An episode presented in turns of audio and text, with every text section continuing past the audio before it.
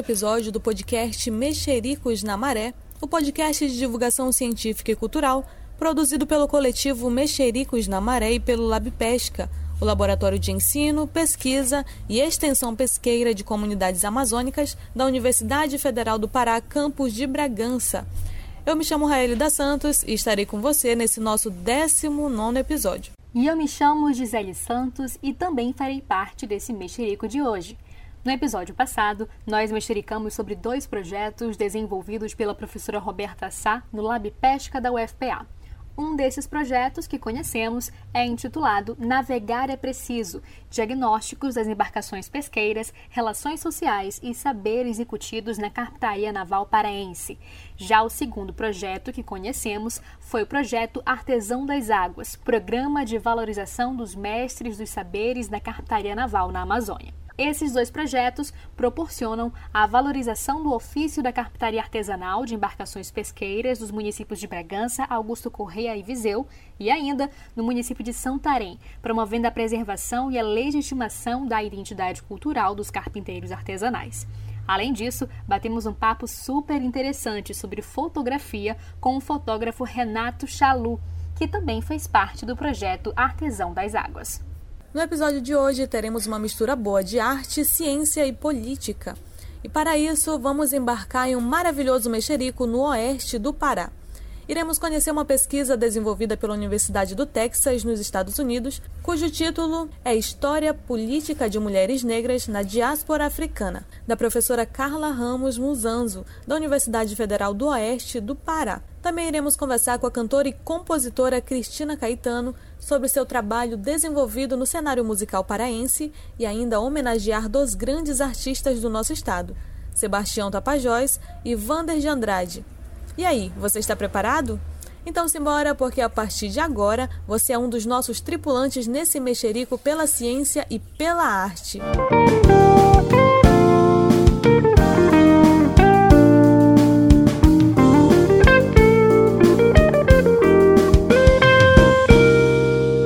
vou pesca de canoa no rio, nos igarapé, vou mexericar no mar, mexerica na maré. Eu vou pescar de canoa no rio, nos igarapés. Vou mexericar no mar, mexerica na maré.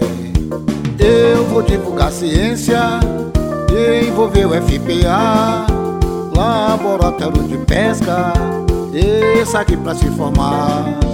Popularizar a ciência na linguagem popular popularizar a ciência na linguagem popular.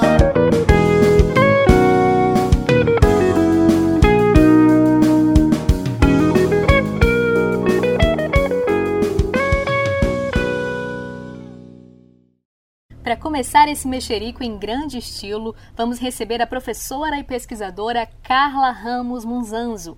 Ela vai conversar conosco sobre sua pesquisa intitulada História Política de Mulheres Negras na Diáspora Africana, desenvolvida na Universidade do Texas, nos Estados Unidos, mais especificamente no Departamento de Estudos Africanos e da Diáspora Africana. Carla Ramos, natural do Rio de Janeiro, é graduada em Ciências Sociais pela UFRJ, onde também fez mestrado em Sociologia e Antropologia. Profissionalmente, Carla trabalhou durante muitos anos no Centro Nacional de Folclore e Cultura Popular do Rio de Janeiro e foi professora substituta na Universidade do Estado do Rio de Janeiro entre os anos 2007 e 2009 no Instituto de Artes. E em 2010 tornou-se professora da Universidade Federal do Oeste do Pará. Em 2011, começou a desenvolver pesquisas na área das comunidades tradicionais de terreiro do oeste do Pará e fundou o Núcleo de Pesquisa e Documentação das Expressões Afro-Religiosas do Oeste do Pará e Caribe, que é um grande parceiro do Lab Pesca. Carla realizou seu doutorado nos Estados Unidos pela Universidade do Texas, mais especificamente no Departamento de Estudos Africanos e da Diáspora Africana foi nesse período que esteve muito mais envolvida com as frentes de luta antirracista no país e fora do Brasil. Ela é mulher negra, criada por avó, filha de Seledi e de um consórcio de outras mulheres e esposa da cineasta Urânia Muzanzu. Carla, seja bem-vinda ao nosso podcast Mexericos na Maré. E para começarmos o nosso bate-papo, explica para gente o que seria a diáspora africana. Olá, ouvintes. Muito feliz de estar aqui também. Obrigada pelo convite do Mexericos. Vamos mexericar na maré, fazer essa conversa ótima hoje. É, espero que vocês gostem e vamos que vamos. Diáspora é um conceito que descreve um processo histórico, né? De deslocamento de determinadas populações de um lugar para o outro. Em geral, né, para a categoria diáspora, esse deslocamento compulsório. Então, a diáspora africana, pensando a diáspora africana, africana nas Américas, tem a ver com o processo da escravidão negra, né? com a captura, né, o tráfico negreiro, né, a captura e o deslocamento compulsório de, de, vários, é, de várias partes da África, dessa população africana negra, para as Américas, né, no processo é, dramático, violento, terrível é, da escravidão, da escravidão negra, da escravidão atlântica. Professora Carla, então comenta conosco sobre a sua pesquisa de doutorado e o que motivou na realização da sua pesquisa. Bom, a minha tese fala um pouquinho sobre um tema importante para nós, que é a história política é, e social de mulheres negras na diáspora africana.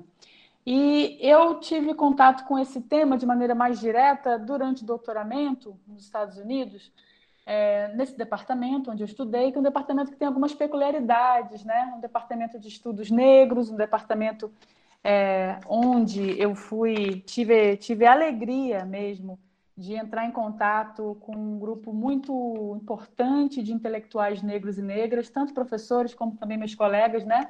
estudantes, discentes ali naquele momento, das minhas, da, na minha turma e das outras turmas também de mestrado e doutorado do departamento. E a peculiaridade interessante desse programa era um programa que só tinha professores negros e negras, com exceção de um professor que tem, enfim, uma ascendência asiática. Os demais são todos negros e negras, é, com performances de gênero muito variadas, com performances também de sexualidade muito variadas. Era um ambiente, um ambiente muito rico. É, e foi ali que eu comecei a me interessar, né, de maneira mais direta, a pensar um pouco sobre o que, que mulheres negras na diáspora, especificamente no Brasil, têm pensado e elaborado sobre política, né, sobre uma política negra nesse lugar, nesse ponto da diáspora africana. E foi assim que eu comecei a olhar é, ao meu redor, principalmente olhar é, para um lugar que eu já, já habitava há algum tempo, que é a sala de aula. Eu sou professora já tem alguns anos, professora de universidade pública. É, e comecei a inter me interessar a partir de alguma literatura, de uma literatura bastante interessante sobre professoras negras é, que escolhem a sala de aula, seja ela onde for, né, na universidade, é, no ensino médio, no ensino fundamental, ou mesmo no ensino não formal, né, digamos assim, de maneira mais genérica, né? É, como que essas mulheres negras escolheram esse espaço da sala de aula para produzir a sua política, que eu chamo de política insubmissa, né? usando a categoria insubmissa, que é uma categoria, é, digamos assim, a partir da forja de Conceição Evaristo. Então, é, a pesquisa, eu comecei a olhar para essas minhas colegas negras, intelectuais negras, especificamente aquelas que atuam nas universidades públicas brasileiras, é, e comecei a pensar a partir disso que tipo de política antirracista a gente estava criando nesses espaços, né? Então, é, a minha conversa, o meu diálogo foi com algumas amigas minhas, né, que eu tenho a sorte de, de compartilhar, né, o, o, esse momento, o, o, tempo presente com elas e compartilhar sonhos, compartilhar projetos. É, e a tese traz um pouco das histórias dessas, dessas minhas colegas, dessas intelectuais negras e seu, e seu, enfim, seu projeto de ativismo antirracista, mas é muito mais que isso, viu? No sentido bacana, é, dentro das universidades públicas brasileiras. Que outra abordagem a sua tese traz, partindo da importância de se ter um vocabulário específico sobre o contexto social de mulheres negras acadêmicas frente às experiências políticas? Aí é uma outra abordagem também que a tese traz, né, que é tentar é, trazer alguns conceitos, né, trazer um vocabulário diferenciado para falar de uma história ou de histórias que são silenciadas, né, é, e subalternizadas, que são as histórias de mulheres negras. E esse passo também foi muito interessante, porque eu fui desafiada né, a, a, a utilizar é, um vocabulário que desse conta de descrever uma realidade que o vocabulário de uma sociologia branca europeia masculina, por exemplo, ou de uma ciência política também, que carrega essas referências de posicionalidade, né? É, o desafio era por onde eu vou, que conceitos vou usar para poder falar disso que eu quero falar, né? Falar o que o que não é dito, né? Nos, nos termos de Toni Morrison, como é que a gente for, é, forja um vocabulário, um, um, as palavras, os conceitos, as categorias, para poder dizer o que não é dito, né? Então, um desafio filosófico também bem interessante. E, eu tomei o desafio, viu? E, e a tese fez essa tentativa, é, que eu acho que outros colegas e colegas em muitos lugares do mundo têm feito também, no Brasil e em outros lugares do mundo. Outros intelectuais negros e negras e intelectuais indígenas também estão sendo desafiados nesse sentido. E agora, para a gente dar continuidade ao nosso bate-papo de hoje sobre identidade negra, só que agora sobre a perspectiva da música, a gente chama para o nosso mexerico a cantora e intérprete Cristina Caetano. Ela que é paraense com um repertório que mistura músicas autorais e clássicos do nosso estado, indo do brega à música popular paraense, percorrendo pelo carimbó e lambada. Seja bem-vinda, Cristina. Você acabou de lançar um álbum que se chama Batuques. Então comenta um pouco com a gente sobre como surgiu o álbum, quais foram as suas referências e qual a fonte de financiamento. Olá, meus queridos. O álbum Batuques, eu trago nele essas reflexões minhas mesmo. E eu considero assim esse álbum um ponto muito marcante para minha carreira por ser um álbum autoral, né? E eu consigo olhar para esse álbum e me ver de, e me ver, na verdade, porque é, eu já tinha feito outros trabalhos, fiz um álbum em 2000, gravei um álbum em 2009, né? Um, que inclusive foi com o violonista Sebastião Tapajós, um álbum muito bonito, mas um álbum que foi com composições Sebastião Tapajós com parceiros, no qual ele produziu, fez arranjo, foi um álbum que ficou muito lindo. Mas depois desse trabalho eu, eu percebi que eu precisava é, descobri a Cristina Caetano né, aqui dentro. E eu queria falar mais desse, desse universo no qual eu, eu, eu estava inserida. E ao longo de dez anos eu tive essa, essa experiência, que foi é, fazer as composições. É, confesso que algumas delas, no, ao longo desses anos, elas me surpreenderam, é, principalmente as, as duas últimas músicas, né? É, uma delas é Senhora das Águas, que, que inclusive é, essas músicas foram aqui que me impulsionaram a, a compartilhar com a Carla um pouco dessas um pouco dessa eu queria refletir um pouco mais e acho que talvez até mesmo é, me sentir mais segura com o que eu estava, com o que eu ia apresentar neste álbum, né? As músicas estavam prontas, elas já iam, digamos que, entrar no álbum uma semana depois, duas semanas depois. Mas eu queria compartilhar com uma pessoa que eu considero assim, importante em relação a este conhecimento, né? E, e a Carla foi uma dessas pessoas. E eu entrei no estúdio, gravei as músicas, e ao final eu gostei muito, muito do resultado, muito mesmo, e que foi muito bem aceito. É aqui onde eu moro, em Santarém, e que a gente conseguiu, que hoje está é, disponível para o mundo, né, através das plataformas digitais.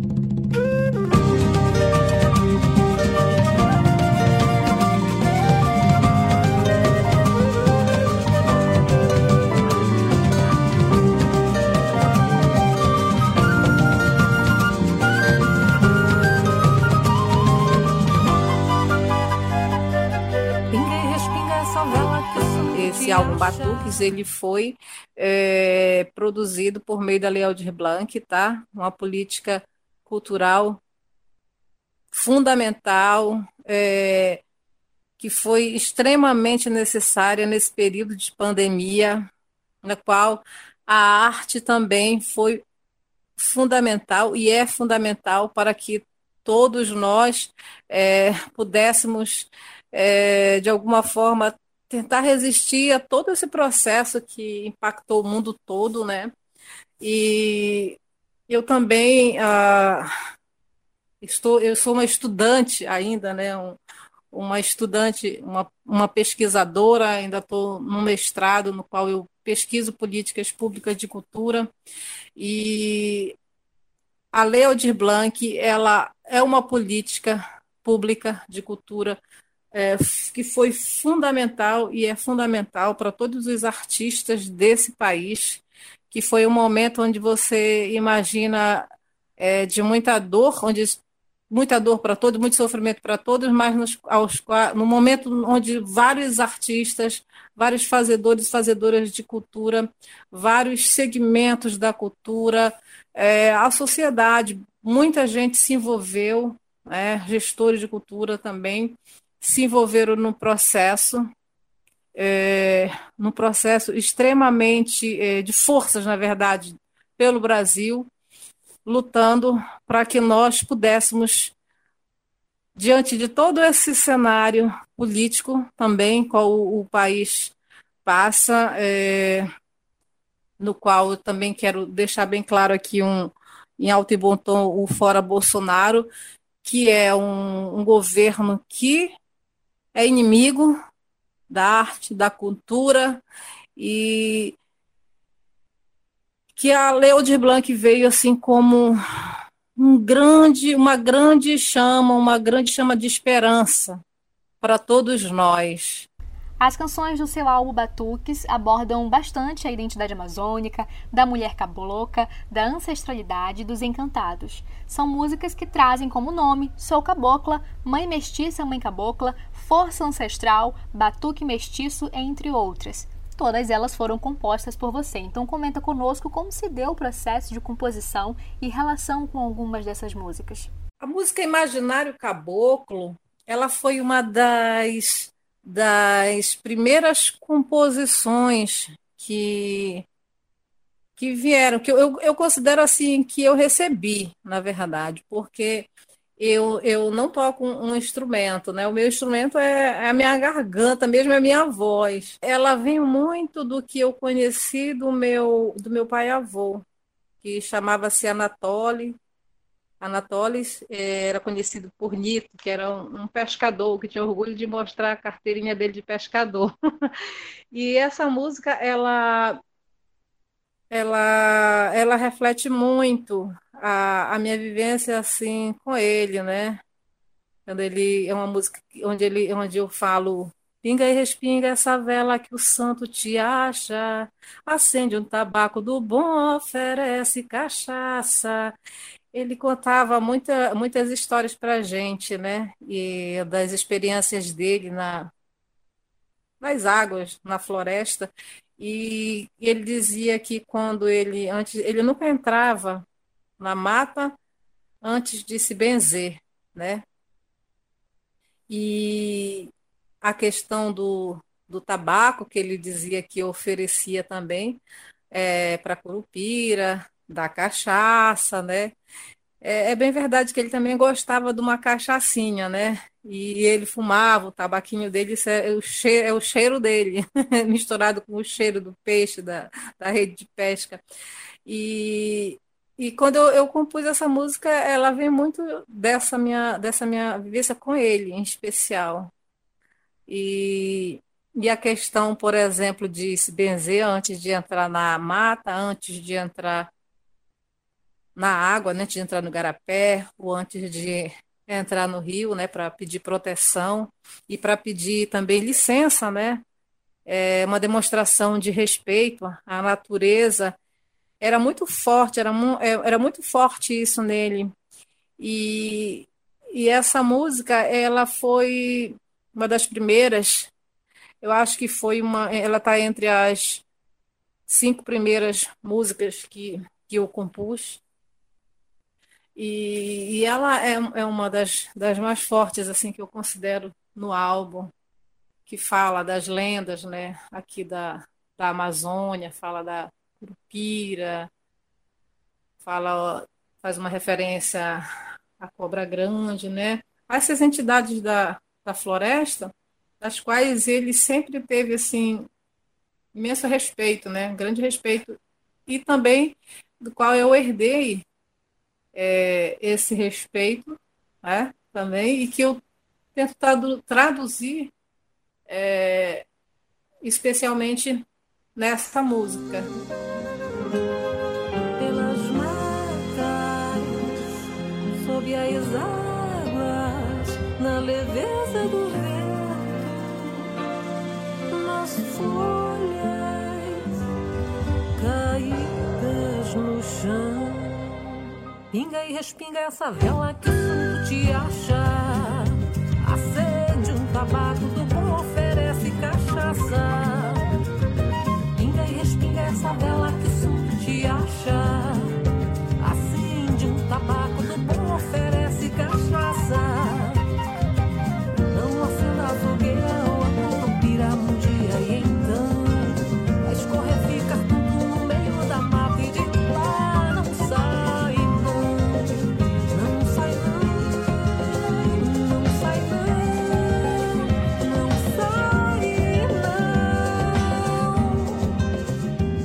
Eu também compus uma música que foi uma das últimas que inspirações é, que eu recebi, que eu considero que recebi, porque as músicas quando elas vêm, elas já, elas já me dão um caminho do, do, do começo até o final, né, da, da linha melódica e, e do que eu vou, claro, do que eu vou escrever ali. E a música Senhora das Águas, ela foi assim uma uma um presente assim maravilhoso para mim, é uma uma saudação a Oxum.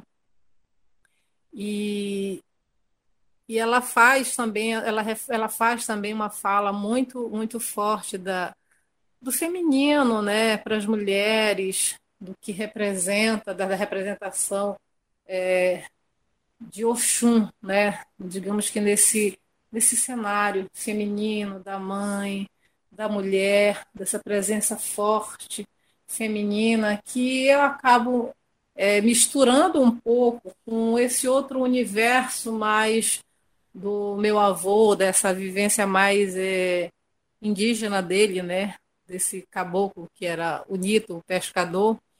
E foi, uma, foi a última música que, que eu compus para esse álbum. Foi assim, é, uma das músicas que me fez tirar outras que já estavam planejadas, mas ela, ela me chegou como um presente e eu recebi assim muito feliz e me senti segura para substituir duas músicas porque eu entendi que que ela ela essa essa, inspiração, esse presente que eu recebi, ele veio exatamente para fechar este trabalho, né?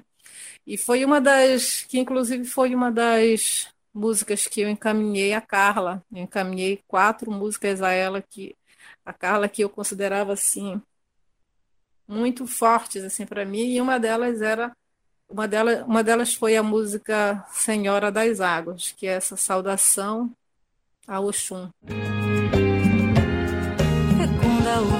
Da selva é axé. É o cio da terra, é um rito de fé. É ela dançando vestida de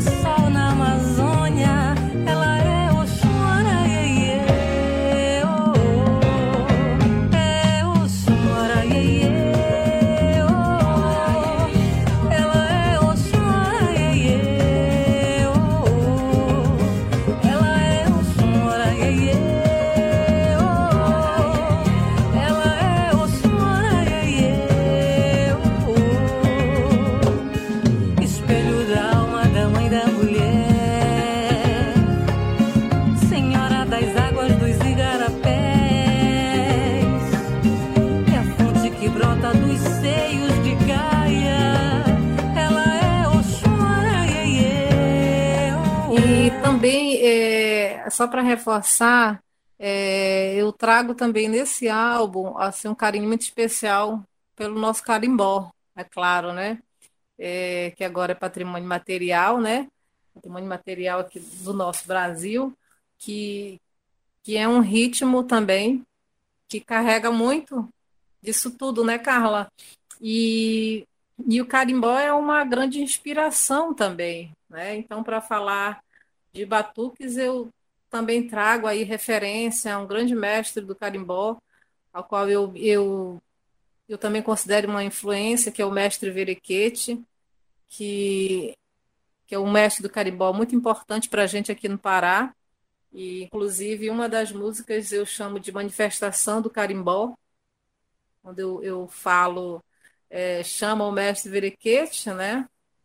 Que utiliza, é, o mestre Verequete que utilizou esse, esse nome Verequete como um nome artístico e compôs uma música, e gravou música chamada Chama Verequete e eu gravei uma em homenagem a ele, chamada Manifestação do Carimbó, onde eu digo chama o mestre Verequete, né, que o carimbó se manifesta, para mim o carimbó é uma grande manifestação também espiritual, né? É, cultural, espiritual, principalmente. Que maravilha essa forte conexão entre vocês, uma pesquisadora negra e uma cantora cabocla. Esse bate-papo está riquíssimo, abrilhantando ainda mais o nosso podcast. E agora a gente quer saber, na opinião de vocês, qual a importância da relação entre arte, ciência e política? Sou ativista, é, ativista cultural, também sou uma militante política, porque eu também luto é, pelas nossas causas, não tenho medo de. de eu não, eu não, eu não, não tenho só a expectativa de mostrar meu trabalho artístico, também gosto de me sentir como parte desse processo de construção nas lutas sociais, nas lutas pela cultura. E a arte, ela tem que ela está ligada né à política sempre tem que estar eu me sinto hoje como parte desse processo, fui militante pela Lei Aldir Blanc, e, e é isso, é, continuo, é claro, né, temos muito ainda que, é, que lutar, pelo que lutar, e a gente continua numa luta para que a Lei Aldir Blanc, para que venha a Lei Aldir Blanc 2, para que ela permaneça, né, porque a pandemia continua, e também para que nós, para que junto nós possamos vencer todas essas forças opressoras que se voltaram de forma muito violenta contra é, os artistas, contra os segmentos da cultura, contra a arte é, em geral. Então, é muita força, é muita, muita união nossa, a gente precisa, né? E para que nós possamos é, sobreviver além de todos os, é, os impactos da pandemia, para que nós possamos nos reconstruir também é, após é, todo esse processo doloroso. E a gente precisa de políticas públicas de cultura para isso, né? Olha, acho que a, a Cris fez aí os atravessamentos importantíssimos, né? E é muito impressionante como esse, desse nesse tempo de pandemia terrível, dramático, como os artistas as artistas fizeram é, essa composição de uma maneira primorosa, né? Embora a custas de, de, muito, de muita exaustão também. Então, os artistas militantes, né? Como a Cris acabou de dizer. Eu, eu pessoalmente testemunhei esse, esse fronte aí de luta da Lei Aldir Blanc de muitos lugares. E vi a, a Cristina Caetano e outros fazedores e fazedoras de cultura aqui de Santarém, do oeste do Pará, de maneira mais geral, ah, tendo, que, tendo que se preocupar também e se colocar na cena pública, né, política, para reivindicar direitos, né? nesse caso, para reivindicar a possibilidade é, da, da própria existência deles e delas como artistas. Né? É, então, esse, esse momento, pandemia, que ainda, que ainda estamos né, vivendo, um momento muito revelador é, de como também a arte, a, a, ciência, a política, né, que de alguma forma a gente pode definir como formas de saber sobre o mundo, né? É, foram, foram e estão sendo fundamentais para nós, né? A arte, que eu sempre gosto de pensar dessa maneira, a maneira mais simples que eu posso, né? eu não sou artista, mas a maneira que eu gosto de pensar é, bom, os artistas são, são aqueles, são aquelas responsáveis é, pela, pela criação de novos mundos, né? É, porque cria a palavra, porque é isso, é o verbo, né, que cria o mundo, e independente da linguagem, as artistas fazem isso, criam mundos novos. E nunca, é, na nossa geração, né, pelo menos a gente nunca enfrentou um fenômeno como esse, da, da pandemia da Covid-19, um fenômeno que abalou é, né, de maneira muito avassaladora é, todos nós, de maneira, isso, pessoal, é, política, histórica, é, enfim, tantas dimensões, né, que agora tantas dimensões, subjetiva, psicológica, emocional, familiar, é, uma disjunção muito grande, né, que a gente tem passado. E a arte é e as artistas, os artistas são aqueles, aquelas que vão dar, que estão dando para nós é, esse horizonte utópico novamente para a gente olhar e pensar, vamos aqui, vamos nesse caminho aqui, que esse caminho aqui não é o caminho da morte, né? É o caminho da vida, da produção, da invenção, da criação, da poesia. Então, é muito interessante esse, esse álbum da Cris, um álbum cheio de tantas coisas importantes, sair nesse momento, como ela mesma acabou de, de falar, né, de comentar. Não é à toa, né? Que é um momento de isso, momento de tomada do mundo pelos artistas e pelas artistas. A ciência vem nesse, nesse encalço, né? O que, que, seria, que seria de nós nesse momento sem uma produção científica sofisticada e, e dedicada né, a criar caminhos possíveis para a gente é, ter, por exemplo, vou falar de maneira também bastante impressionista, né, é, a vacina, né, a vacina, que tem nos deixado aí é, com um fôlego a mais, digamos assim, mesmo ainda diante de tanta tragédia. É, então, esses dois faróis, né, a arte e a ciência são faróis que são importantíssimos na modernidade. É, e a gente não pode perder eles de vista, né? Ou quer dizer, apagar nenhum deles. A gente tem que manter esses dois faróis ligados. E é por isso também que esse momento político horrível que a gente vive em muitos lugares do mundo, no Brasil muito especialmente, querem apagar esses dois faróis de uma vez só e a gente ficar sem luz nenhuma para olhar, né? Para entender, para seguir. É, então, querem apagar a arte, querem apagar também a ciência, de certa forma. E a política como esse ambiente onde a gente, é, a gente precisa estar, porque é um ambiente público, do debate público, do, do diálogo que tem que se fazer na, né, na, no centro da cena né, da, da, da, disso, no centro da cena social. A política é essa arena de negociação, de disputa, de diálogo, de conflito também, não há problema nisso. Então, a gente não pode prescindir de nenhuma dessas esferas da vida, porque justamente são esferas de vida e não esferas de morte. É, e essa é uma lição muito forte que a gente tem é, tido que aprender nos, nos últimos meses aí de maneira muito intensa. A gente não pode prescindir de espaços de vida e não pode prescindir da arte, da ciência e da política.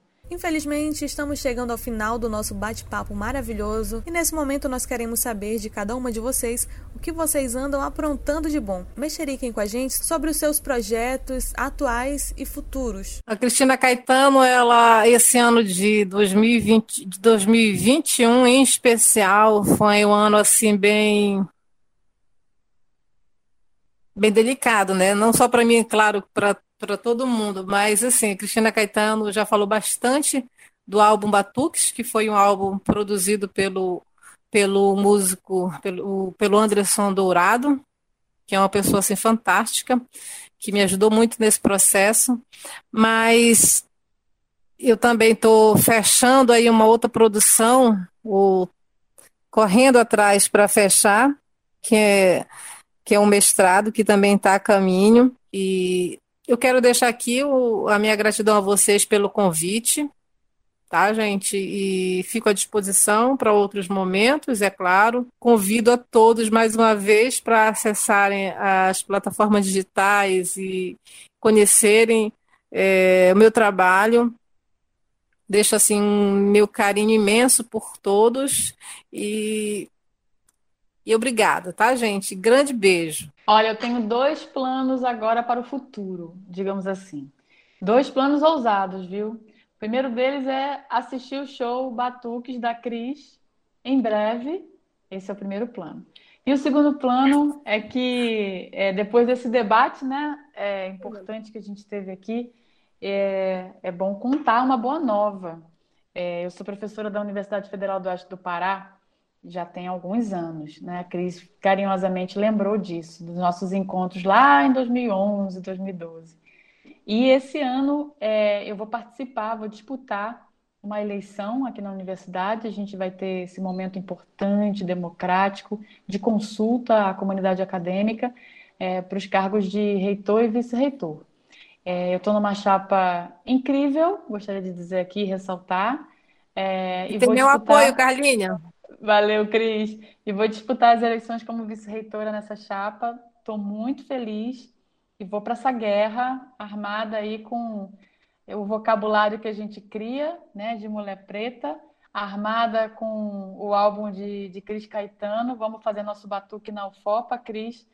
E vamos aí, vamos transformar tá por onde a gente anda, por onde a gente pisa, da melhor maneira possível. Eu acho que o engajamento de mulher preta, engajamento de mulher preta é, afro-indígena na Amazônia, é por aí, para a gente ocupar esses espaços é, e transformar esses espaços a partir das nossas experiências e das nossas histórias também. É isso. Esses são os planos.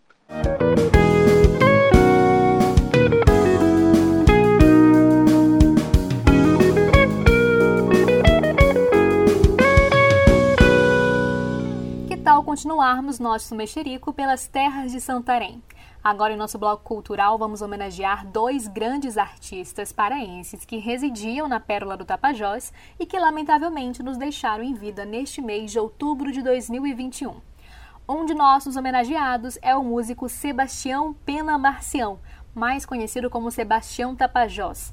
Natural da cidade de Alenquer do Pará, Sebastião Tapajós era músico, violonista, compositor e arranjador que transmitia na alma e pelos sons muita brasilidade em músicas carregadas de DNA nortista e pautadas por gêneros nacionais como samba, choro, carimbó e guitarrada. Ao longo de sua carreira, gravou nada menos do que 61 discos entre os anos de 1963 a 2011. Tapajós começou a estudar formalmente violão aos 8 anos de idade e, aos 10, já iniciou sua trajetória profissional como violonista do conjunto de baile Os Mocorongos.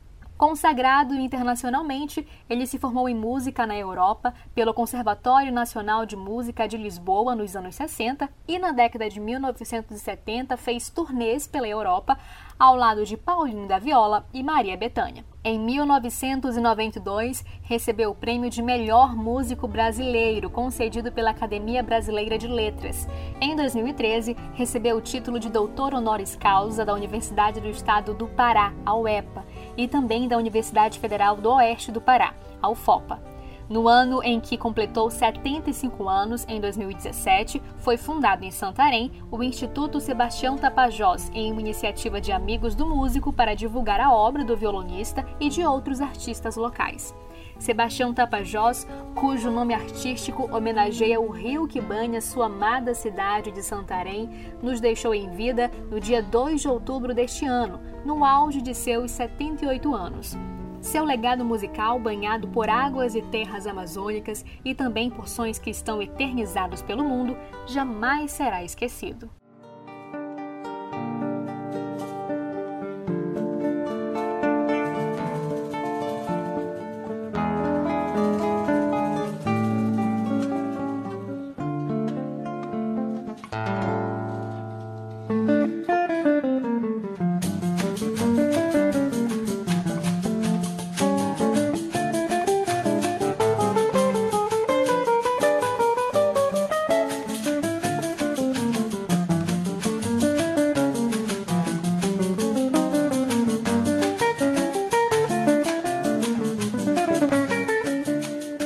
Nosso outro homenageado é o músico e compositor Vander de Andrade. Nascido na cidade de Óbidos, na calha norte paraense, Filho de Dona Maria José e Romualdo Amaral, Vander de Andrade foi um artista amazônico que desenvolveu através de suas canções um olhar atento sobre a Amazônia e que se estende universalmente. Vander foi um dos compositores mais premiados em festivais de músicas do Pará, sendo tricampeão do Festival de Porto Trombetas nos anos 2001, 2002 e 2005, com as canções Fugitivos da Noite, Porto dos Afogados e Trilha da Quimera. E também foi tetracampeão do Servifest, levando os títulos dos anos 2012 a 2015. A nível acadêmico, Vander de Andrade era formado em Ciências Sociais e Antropologia pela Universidade Federal do Pará, campus de Belém, e profissionalmente atuava como professor de Sociologia da rede pública e particular em Santarém. Era professor e compositor que alegrava as pessoas à sua volta, fosse contando histórias ou cantando e tocando seu violão. No 15º episódio do Mexericos na Maré, nós tivemos a honra de escutar na voz da cantora Priscila Castro uma de suas lindas composições, Mulheres que Benzem. E te convidamos agora a ouvir em memória de Valder de Andrade, uma de suas obras mais premiadas. Era noite varando a força do dia, caminho de cobra, velha romaria. Eram bocas tecendo rosário na mesa, a cor da certeza. Um homem manchado de garapé.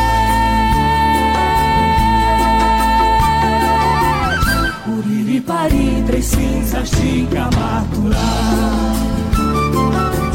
Cinco enchente, a Guanacuia, sete lua visitar. Já já tapera, feste luz, defuma caminho. Rastro de sururu nas folhas, tocaia. O episódio de hoje fica por aqui. Siga o nosso perfil no Instagram e acompanhe por lá o nosso trabalho. Para isso, basta seguir o arroba labpesca com X ou então o arroba mexericos na maré. Pelas nossas redes sociais, você pode interagir conosco e acompanhar o brilhante trabalho realizado pela assessoria de arte e comunicação do nosso podcast. E você pode acompanhar o nosso podcast pelo Spotify e Anchor com o link disponível nas nossas redes sociais. O podcast Mexericos na Maré também vai ao ar aqui no programa Beabá, apresentado por Beto Amorim na rádio Rosário FM a partir das 4 horas da tarde, quinzenalmente às sextas-feiras. O Mexericos na Maré é uma realização do coletivo de mesmo nome e do Laboratório de Ensino, Pesquisa e Extensão Pesqueira de Comunidades Amazônicas, o Lab Pesca, em parceria com o ESAC, Grupo de Estudos Socioambientais Costeiros e apoio da Pró-Reitoria de Extensão da UFPA. Essa iniciativa tem por objetivo divulgar aspectos culturais da Amazônia, com ênfase para comunidades tradicionais, e popularizar a ciência por meio das artes. Hoje o nosso episódio foi apresentado por Gisele Santos e Raelida Santos. A equipe do podcast também conta com as integrantes Gabriela Bastos, Aldeise Cardoso e Andresa Souza que são responsáveis pela assessoria de arte e comunicação do projeto, juntamente com o professor Bill, assessor cultural, e com a professora Roberta Sá Leitão Barbosa, coordenadora do projeto, todos integrantes do Lab Pesca. Registramos nossos agradecimentos ao Programa de Pós-Graduação em Estudos Antrópicos na Amazônia, da UFPA, ao Programa de Pós-Graduação Linguagens e Saberes da Amazônia, à Universidade Federal do Pará, Campus Bragança, ao IECOS, à Faculdade de Engenharia de Pesca, ao IFPA Campus Bragança, ao projeto Aluno Repórter, à Imprensa na Escola, ao professor e locutor Beto Amorim, à Rádio Rosário FM, à Proex e aos artistas Mestre Lázaro Amorim, e Almerzinho Gabriel. Mexeriqueiros, nós ficaremos por aqui. Nós nos encontraremos no nosso próximo episódio do podcast Mexericos na Maré, onde iremos mexericar sobre o mais novo projeto do Lab Pesca, o projeto Serra Velha. Você ouvinte já serrou velha? Não?